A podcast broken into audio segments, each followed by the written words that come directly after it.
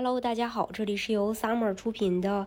澳洲移民，我是 Summer，欢迎大家在听节目的同时发弹幕、写评论。想了解更多的移民资讯，可以加微信二四二二七五四四三八，或者是关注公众号“老移民 Summer”，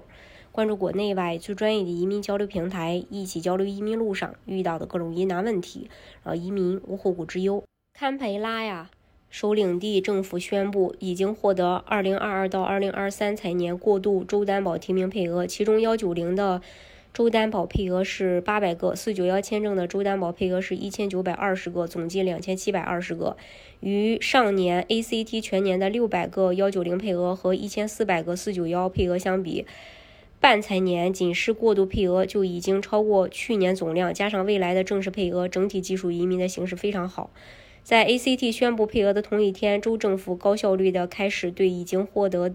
获邀的申请人发出正式提名，并进行了新一轮的这个邀请。总体分数有所下降，毕竟 ACT 州政府一直表示需要更多的州担保提名配额，给更多的人提供机会。十月初，新政府将会公布更新的财政预算方案，届时本财年的完整配额才会发放到各州。预计过渡配额应该会持续使用三到五个月。在 ACT 此前公布的新财年职业清单中，增加九十五个提名职业，包括会计、审计、工程、IT、教师、医护、社工等数百个职业可以申请。热门的、常见的和冷门的职业都可以走进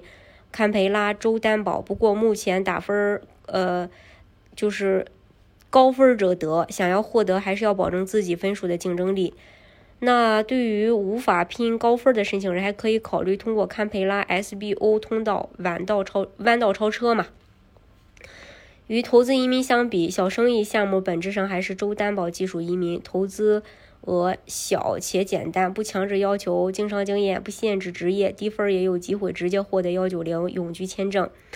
下面再帮大家回顾一下堪培拉幺九零四九幺的申请要求。幺九零的申请要求是，申请人在递交之前已经在堪培拉居住满六个月。如果州担保申请想加入配偶，则配偶也必须在递交申请前在堪培拉居住六个月，并提供相关关系证明。证明日起必须是在递交哦这个呃获邀的日期之前。配偶的语言成绩不能低于雅思四个六。第二，申请人在递交之前的六个月，每周工作时长不小于三十五小时，工作必须是连续的。如果雇主是自雇，每周纯收入必须达到一千澳币。三，满足以下条件之一：职位在新的职位列表上或目前是四五七四八二签证的主申请人，被 ACT 的雇主担保，并且持有该签证已经在堪培拉为雇主工作了至少六个月。目前的四五七四八二签证至少有十二个月的有效期。然后，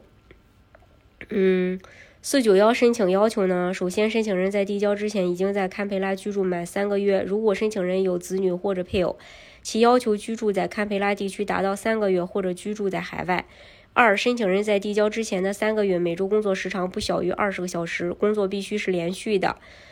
工作可以视为多个雇主工作或者自雇，但是工资必须要达到每周五百澳币。雇主必须已经在 ACT 运营十二个月以上。如果是自雇，ABN 必须使用十二个月以上。如果是跨州的雇主，雇主必须有办公室在堪培拉，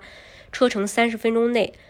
第三，满足以下条件：职业在新的列表上，或者是目前四五七四八二签证的主申请人被 ACT 的雇主担保，并持有该签证已经在堪培拉为雇主工作了至少三个月。目前的四五七四八二签证至少还有十二个月的有效期。在堪培拉宣布获得本财年过渡配额后，陆续会有更多州随之公布年度配额。技术移民州担保争夺战呢再次打响，所以你准备好了吗？大家如果想具体去了解澳洲移民政策的话呢，可以加微信二四二二七五四四三八，或者是关注公众号“老移民 summer”。关注国内外最专业的移民交流平台，一起交流移民路上遇到的各种疑难问题，让移民无后顾之忧。